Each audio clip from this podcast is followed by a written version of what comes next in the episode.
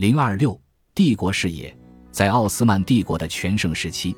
奥斯曼帝国的管理阶层大部分是通过在苏丹的基督徒臣民中强制实行的少年征召制度成为奥斯曼公务人员的。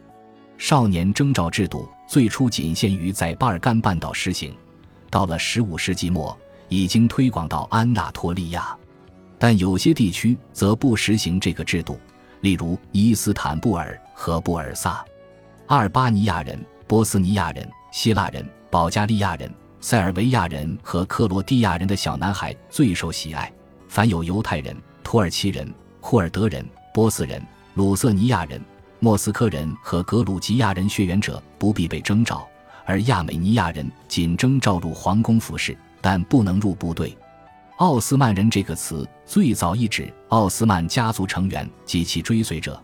后来表示统治阶层的一份子，苏丹的仆人中的一员。他们接受教育，成为在战争与和平时为国家服务的人。不管信仰什么宗教的农民和外地人口，都是这个国家的子民，被称为羊群。虽然少年征召制度化的功劳被归于苏丹巴耶济德一世，人们认为是他将它当作为军队和官僚系统招募人才的一种方式。不过，新证据显示。征召制度可能在他父亲穆拉德一世统治时期就已出现，但是实施者并非苏丹本人，而是始于边境贵族战士埃弗雷诺斯贝伊。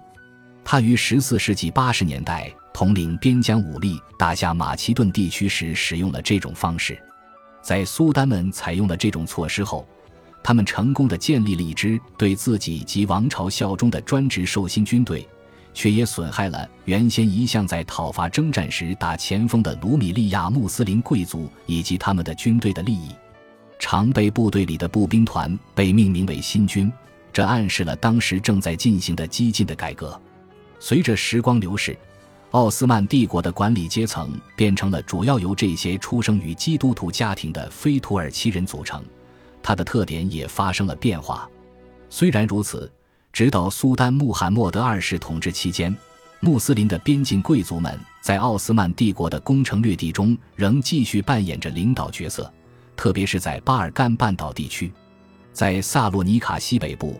埃弗雷诺斯家族管理的马其顿南部和色雷斯西部的核心地区，是这个家族所在的亚尼查城。虽然战士埃弗雷诺斯的儿子在巴耶济德一世之后的王位之争中曾支持贾穆斯塔法，他们还是被最后的赢家苏丹穆罕默德一世赦免。战士埃弗雷诺斯的孙子们在之后的很多战役中都扮演着统帅的重要角色。在图拉罕贝伊建立的拉里萨城所在的色萨利地区，图拉罕家族是奥斯曼征服事业的规划者。图拉罕贝伊。他的儿子厄梅尔贝伊和孙子哈桑贝伊为色萨利的慈善机构留下了丰富的建筑遗产，约建有六十栋建筑物，包括十九座清真寺、十二栋僧院、八座公共浴室和三栋大众食堂。色雷斯是另外一个在奥斯曼帝国早期杰出的家族——米哈尔家族的所在地。这个家族的子孙后代的名字常出现在攻伐巴尔干半岛的记载中。和战士埃弗雷诺斯的儿子们一样，这个家族的建立者科瑟米哈尔的儿子们之中，亦有一个于15世纪初野王位之争时支持了落败的穆萨王子。虽然这些为奥斯曼建立了伟大功勋的战士家族的成员继续在巴尔干半岛拥有地方职务，并且享有向自己下属分封可继承封地的特权，但随着少年征召制度的扩展，他们往日的荣耀已逐渐褪色。苏丹穆罕默德统治时期，影响力示威的还有安纳托利亚的土耳其裔宗教学者贵族，其中钱达尔勒家族最具代表性。苏丹奥尔汗统治时期之后的一个世纪里，钱达尔勒家族一直都是奥斯曼苏丹的亲信。卡拉哈利勒海雷丁钱达尔勒是穆拉德一世的大维齐尔，他的两个儿子也都担任过这个职位。因四百四十三年，穆拉德二世将大维齐尔一职指派给卡拉哈利勒的孙子哈利勒帕夏。穆拉德逝世后，穆罕默德二世让前达尔勒哈利勒继续担任大维齐尔职务，但是他企图劝阻穆罕默德围攻君士坦丁堡一事，加速了他的灭亡。穆斯林和基督徒作家异口同声地认为，他与守城的敌人暗通款曲。在奥斯曼人夺下城池后，他很快就被处决。现在看来，他不合时宜的死亡象征着古老的土耳其家族在未来奥斯曼国家中扮演的角色正在逐渐被削弱。穆罕默德的七个大维齐尔当中，一个是土耳其裔的穆斯林，两个出生于基督徒家庭，年少被征召、培养并皈依伊斯兰教；另两个乃拜占庭或拜占庭塞尔维亚基督徒贵族的后裔；最后一个仅知出生于基督徒家庭，其他详情不可考。前达尔勒哈利勒帕夏职业生涯的一个次要事件，就是王位觊觎者巴耶济德奥斯曼那段古怪的插曲。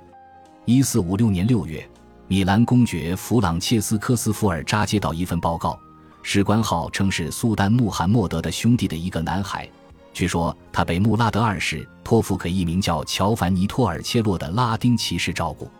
这个男孩后来落入教宗加里斯都三世的密探手中，且于一千四百五十六年春天抵达威尼斯，再从威尼斯被带到亚平宁半岛的斯波莱托城堡。一份一因四百五十八年出现的文件认为，前达尔勒哈利勒帕夏曾参与了把小男孩送到意大利一事。这个主张的真实性或其他详情仍然不为人知。但是巴耶济德奥斯曼接下来的历险非常有趣。不管他落到欧洲哪一个统治者手中，这些君主看来都没有费力去把小男孩推上据说属于他的奥斯曼宝座。巴耶济德奥斯曼就此待在斯波莱托。因四百五十九年，教宗庇护二世在意大利巡行时将他带在身边。这次巡行促成了曼图瓦会议，会议上宣告一支十字军将誓师攻打奥斯曼。因四百六十四年，教宗再一次公开出巡时，他让以十六岁的男孩为从安科纳启程攻打奥斯曼的舰队祝祷送行。西耶纳大教堂的一组纪念庇护二世的湿壁画中的一幅，描绘了这个盛大场景。因四百六十五年，巴耶济德奥斯曼到了威尼斯，随后又出现在位于布达的国王匈牙提马加什一世的宫廷。到一四百七十三年，他又到了神圣罗马帝国皇帝腓特烈三世在威尼斯的宫廷。后者似乎喜好穿着奥斯曼式的服饰，还让巴耶济德奥斯曼和他的随从一起跟着他在国境内四处巡行。一因四百七十四年，